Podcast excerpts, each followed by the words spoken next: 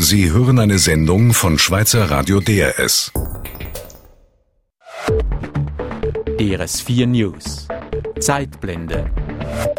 Vor genau 100 Jahren leuchtete in Paris zum ersten Mal eine Neonröhre eine Reklame auf mit den Worten Palais Coiffeur. Die Leuchtreklame trat daraufhin zu einem ungeheuren Siegeszug an. Heute ist dagegen Neon aus den Städten fast verschwunden, ersetzt durch andere Leuchtstoffe und andere Leuchtreklamen. Über diesen Aufstieg und Fall des Edelgases Neon und über die Bedeutung dieser Werbeschilder spreche ich nun mit Christoph Ribat. Er ist Kulturwissenschaftler und Professor an der Universität Paderborn. Christoph Ribat hat auch ein Buch geschrieben über die Geschichte des Neonlichts. Mein Name ist Raphael von.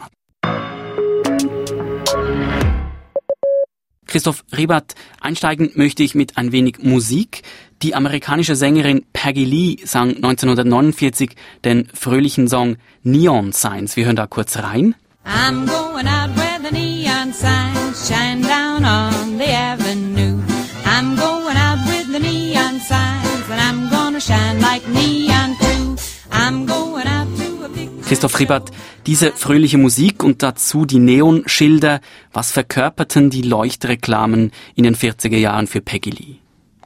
Ja, ist im Grunde genau das, was man hört. Also dieser Rhythmus, das ist ja so ein bisschen wie zu Fuß zum Ausgehen gehen, also in die Stadt marschieren, von Bar zu Bar, von Club zu Club. Neon-Reklamen verkörperten damals in den 40er Jahren einfach urbane Energie, Entertainment und auch Eleganz. Neon stand für Fortschritt, für Modernität. Wie kam es denn überhaupt so weit? Wie entstand überhaupt Neon als Leuchtreklame? Es geht los mit einem britischen Chemiker, der kurz vor der Jahrhundertwende in den 1890er Jahren Edelgase suchte. Also das Neongas wurde nicht erfunden, sondern gefunden. Es ist einfach ein Gas in unserer Atmosphäre. Und äh, dieser William Ramsey hat also alle möglichen Versuche gemacht, weil er auf der Spur von diesen Edelgasen. Und irgendwann fand er dieses eine Gas, hat es dann elektrisch erregt in einer Röhre und fand dann, dass es diesen unglaublichen roten Farbton von sich gab. Dann hat er dieses Gas Neon genannt, also das Neue. Und das war im Grunde die Entdeckung des Neonlichts. Neon kurz vor der Jahrhundertwende des letzten Jahrhunderts entdeckt. Hat das sofort einem Siegeszug angetreten? Konnte man das gleich verwenden oder wie ging das dann weiter? Es dauerte so ein paar Jahre. Also zuerst gab es eben nur in den Laboren der Chemiker eben so Röhren und die haben interessant rot geleuchtet. Und dann irgendwann kam ein französischer Chemiker und Ingenieur, Georges Claude, auf die Idee, wenn ich diese rot glühenden Leuchten nehme und äh, sie ein bisschen schmaler mache, dann leuchten sie noch intensiver. Und wenn ich sie dann biege, vielleicht zu Symbolen oder zu Buchstaben, dann müsste es ja eigentlich sehr gut funktionieren als Werbung, weil dieses dieses Rot, das fiel einfach sofort ins Auge. Und der hat dann 1912, also vor genau 100 Jahren, dann zum ersten Mal einen Neon-Werbeslogan angebracht an eben dem Palais Coiffeur am Boulevard Montmartre in Paris. Das war der Beginn der Neon-Werbung der Beginn der Neonwerbung. Was hat das für Reaktionen ausgelöst, dieses rote Licht am Abendhimmel von Paris? Das war ziemlich erfolgreich. In den nächsten 15 Jahren sind Tausende von Neonreklamen in Paris angebracht worden. Also 1927 gibt es 6000. Die sind dann also überall. Die werden von den Leuten wahrgenommen. Da entsteht einfach eine neue Blick auf die Stadt, da wird's rot und blau und grün, äh, da sieht man Schweine in Neon, Regenschirme in Neon, der Eingang der Pariser Oper erleuchtet plötzlich in Neonfarben.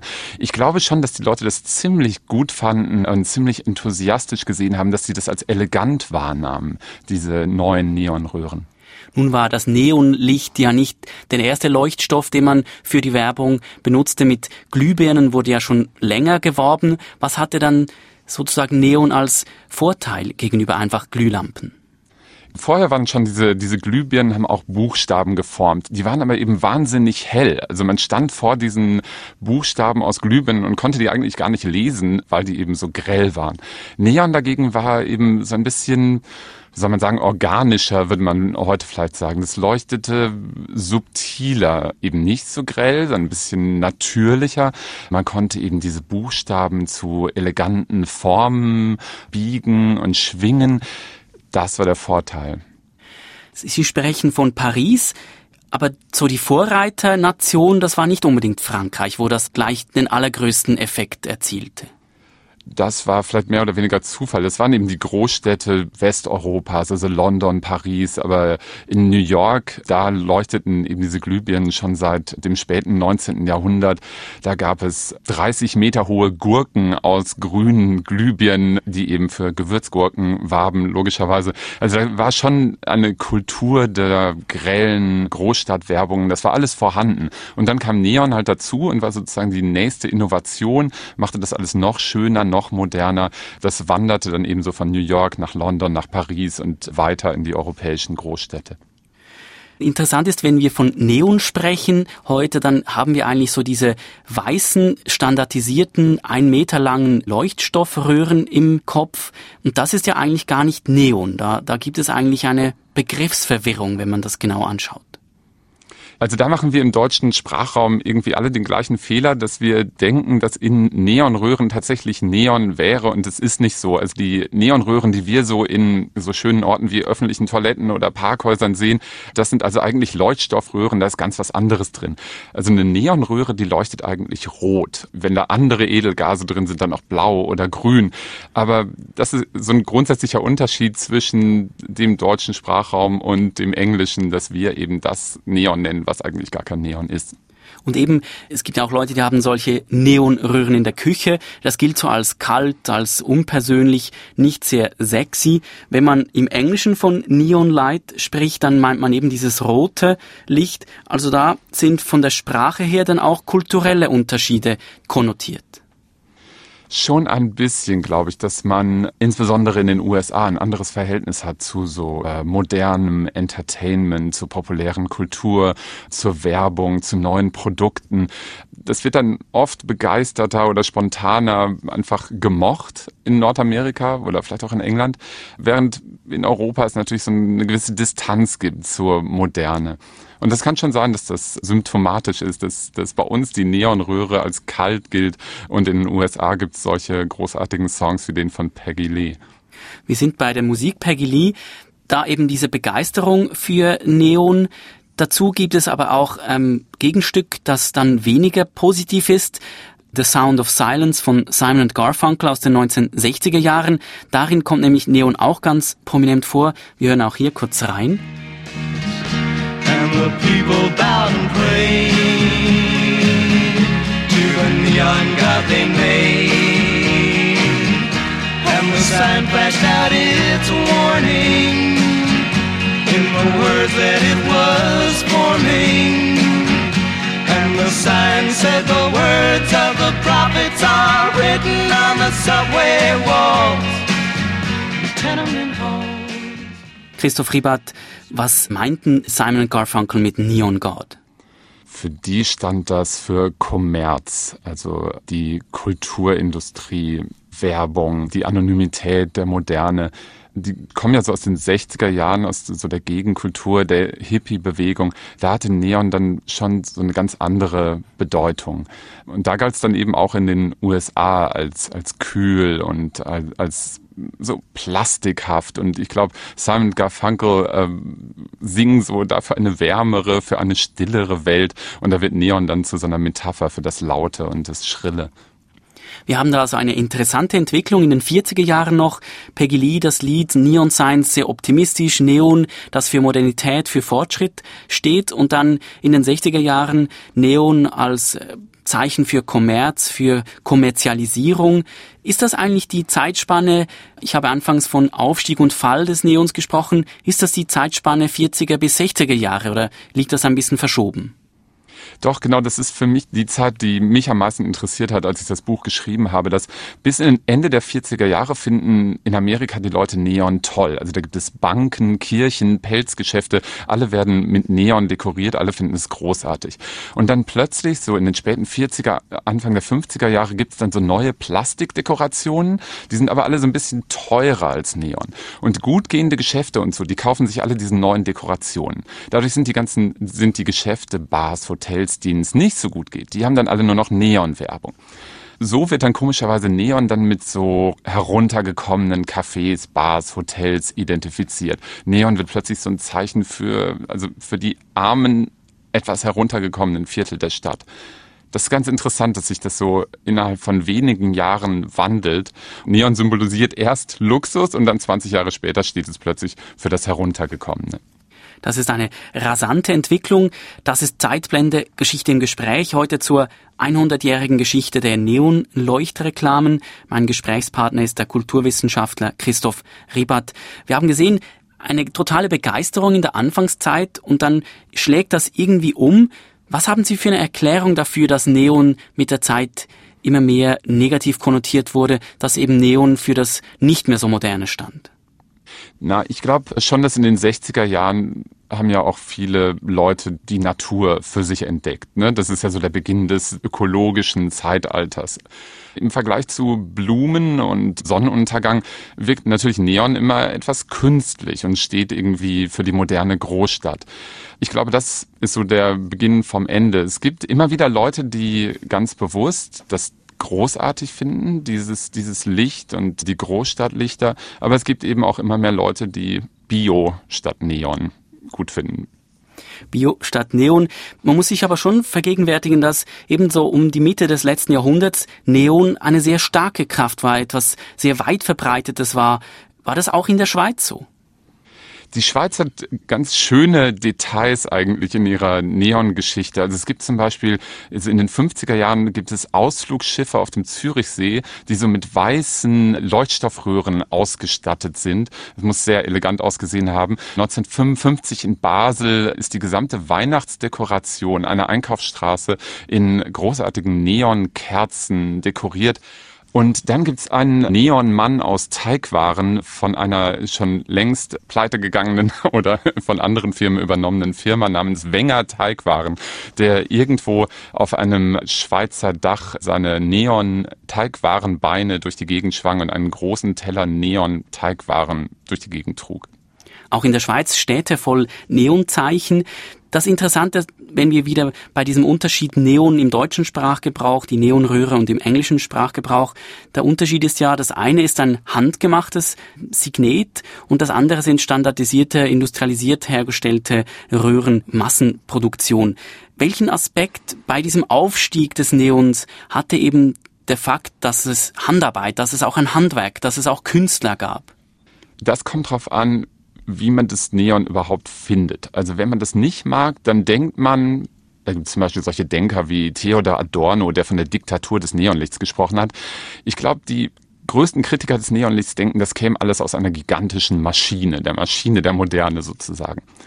Die Freunde des Neon gucken das ganz anders an und sehen, dass das eigentlich wirklich das absolut handgemacht ist. Also erstmal werden die Glasröhren mund geblasen. Dann werden sie also wirklich in, in kleinster, feinster Handarbeit befüllt, mit den Händen gebogen. Das Gas Neon kommt ja auch eigentlich aus der Natur. Also es wird aus der Natur gewonnen. Es wird nicht künstlich hergestellt, sondern es kommt aus unserer Atmosphäre, ist Teil unserer Luft. Also im Grunde, wenn man genau darüber nachdenkt, sind diese Neon-Reklamen, die man sieht, Produkte liebevollster Handarbeit ist im Grunde ein neues Handwerk, das im 20. Jahrhundert erfunden wurde, das wunderschöne Produkte menschlicher Kreativität herstellt. Es gibt so ein paar Kristallisationspunkte. Sie haben New York angesprochen, wo es sehr verbreitet war und da diese Times Square, wo all diese Broadway Musicals liefen oder heute noch laufen. Das war so ein Ort, wo man sozusagen das Neon als Avantgarde sehen konnte und natürlich die andere Stadt im Westen der USA, Las Vegas, wo noch sehr lange Neon an diesen verschiedenen Casinos und sonst an den Etablissements warben. Weshalb war zum Beispiel Las Vegas gerade so groß im Neongeschäft? Na, es ging darum, viel Geld zu verdienen, möglichst viele Leute nach Las Vegas zu locken. Da war Neon einfach die attraktivste Werbung, die spektakulärste Art, den Leuten das Gefühl zu geben, dass sie in einer ganz, ganz besonderen Stadt sind. Und so wurde Las Vegas in den 50er, 60er Jahren wirklich zu einer Stadt aus Licht, wo es eben nicht nur Neon-Schriftzüge gab, wo, sondern wo ganze Gebäude quasi zu Neon-Gebäuden wurden, die flackerten in der Stadt wo es äh, 20 Meter hohe Neon-Cowboys gab, die die Passanten auch noch jede halbe Stunde begrüßten in Las Vegas. Also es wurde, weil Las Vegas sich natürlich als Produkt verkaufte, war Neon dazu da, um dieses Produkt zu gestalten. Auch in Las Vegas, ein bisschen später als an anderen Orten, kam dann dieser Niedergang des Neons. Las Vegas ist ja heute noch die Konsumstadt, die Casinostadt. Weshalb hatte Neon dort keine Chance mehr? Irgendwann hat es sich vielleicht, äh, war einfach dieser, dieser Innovationseffekt weg. Also da hatte man so viel Blinken und Flackern gesehen, dass man irgendwie was Neues brauchte. Und dann setzte Las Vegas eben darauf, naja, jetzt bauen wir lieber den Eiffelturm nach oder Pyramiden nach. Und äh, das war dann irgendwie eindrucksvoller als Neon. Aber wer weiß, vielleicht ist die nächste Welle dann, wenn Las Vegas sich wieder mal selbst erfindet, dann wieder eine Neon-Epoche. Neon war ja auch etwas teurer in der Herstellung als diese anderen. Heute sieht man ja auch noch in den Städten sehr viel Leuchtwerbung, aber die ist dann so aus anderen äh, Materialien gebaut, etwas günstiger und vielleicht auch haltbarer. Und Sie haben das schon ein bisschen angesprochen. Neon stand mit der Zeit auch immer mehr für eben kommerziellen Misserfolg, für Etablissements, die nicht so gut liefen. Spannend ist ja, wir sprechen vom Rotlichtviertel oder Red Light District. Das steht ja auch sehr eng im Zusammenhang mit dem Neon. Wie kam es denn dazu? Das kommt daher, dass eben die sozusagen die respektablen Geschäfte und Hotels und Bars in den USA irgendwann ganz andere Werbeschriftzüge hatten. Und dann blieben eben die übrig, die so ein bisschen billiger waren. Und äh, da gab es dann schon mal Hotels, wo der Buchstabe E fehlte, also wo da nur Hotel stand, weil niemand sich um den kaputten Neonbuchstaben E kümmern konnte. Und so entstanden dann so, so Neonwelten, wie man sie heute auch aus Krimis, aus Filmen kennt, eben diese roten Schriftzüge, die Prostituierte beleuchten, die auf Kundschaft warten. Das hatte auch was so ein bisschen mit der Krise der amerikanischen Großstadt zu tun, dass die in den 50er, 60er Jahren so ein bisschen auseinanderfiel. Dass also wer es sich leisten konnte, verließ die Stadt und zog in die Vororte. Und wer zurückblieb, waren im Grunde die Leute, die nicht genug Geld hatten. So kam es zu diesem, zu dieser Entwicklung, dass es dann noch eben dieses Rotlichtviertel gibt und dass das Neonviertel so für den Niedergang steht. Und ich nehme an, das ist dann so auch ein Kreislauf, der sich dann gegenseitig befruchtet. Also wenn Rot für das Negative steht und dann wollen natürlich umso mehr die anderen sich davon abheben und dadurch wird Neon noch unpopulärer in der Geschäftswelt. Diese negative Konnotation des Neon, die ist auch in der Kunst und in der Literatur und in der Musik weit verbreitet. Wir haben ja schon zwei Beispiele gehört, eines eher positiv, eines eher negativ. Nun gerne noch ein drittes Beispiel, diesmal auf Französisch, das Chanson Le Néon des belgischen Chansonnier Salvatore Adamo. Auch hier möchte ich kurz reinhören. Le Néon, le Néon, le Nez en l'air, l'air d'un qu'on se le dise entre pantins, car la crise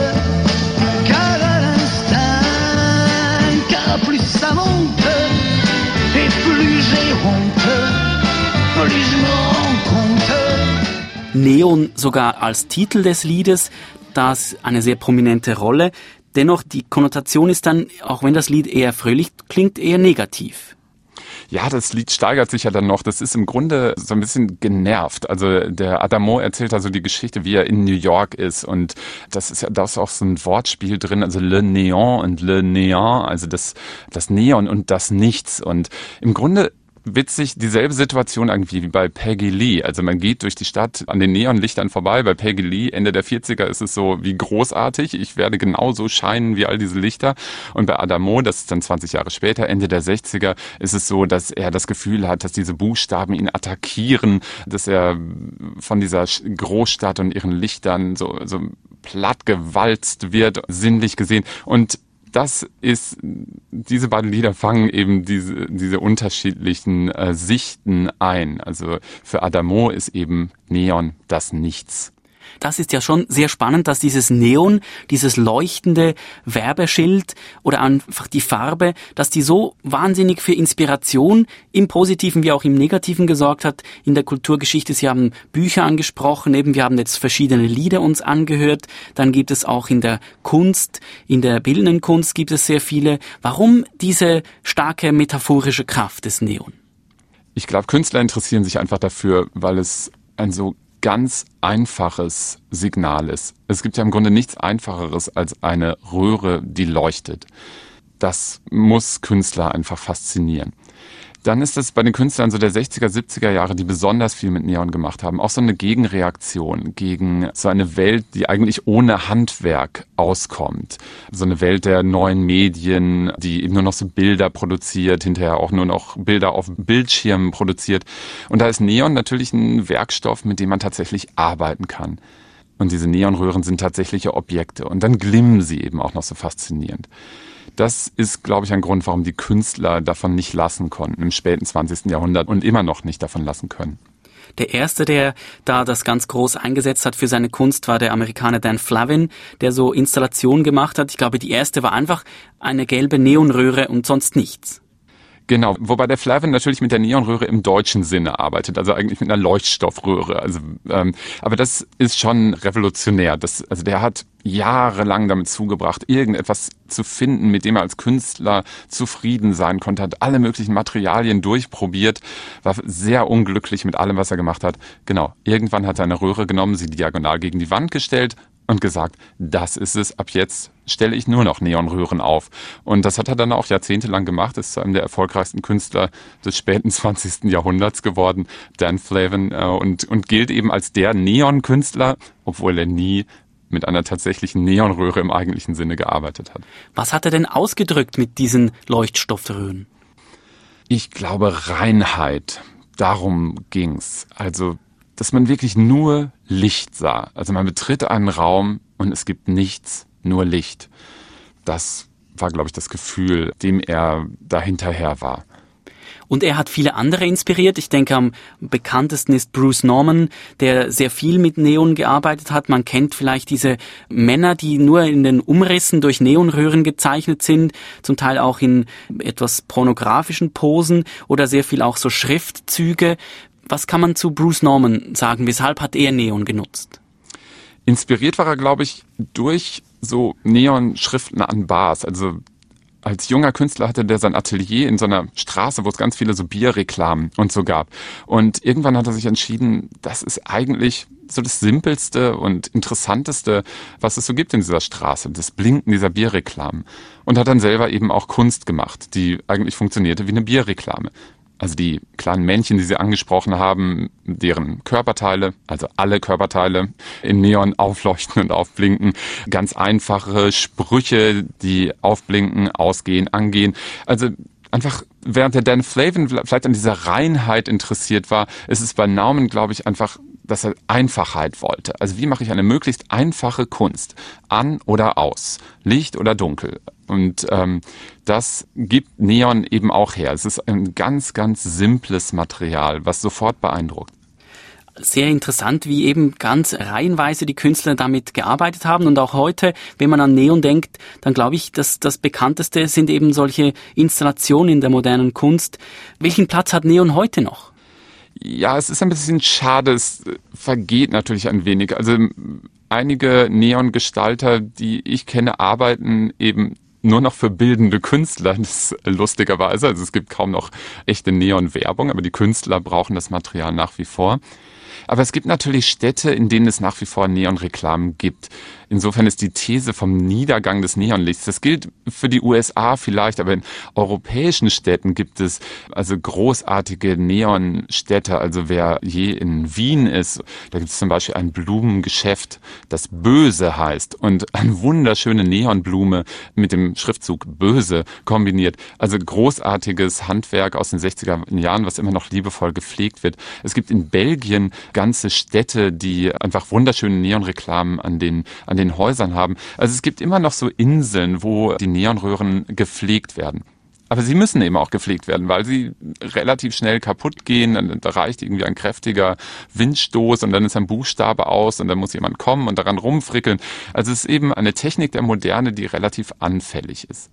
Ihr Fazit, Sie haben sich jetzt lange mit äh, Neon beschäftigt. Ihr Fazit? Es glimmt und flackert nach wie vor schöner denn je. Angefangen haben wir mit Musik, auch aufhören möchte ich mit einem Musikstück, das vom Neonlicht handelt. Es stammt von der deutschen Gruppe Kraftwerk, den Pionieren der Technomusik. Dazu passend der Titel von 1978 Neonlicht.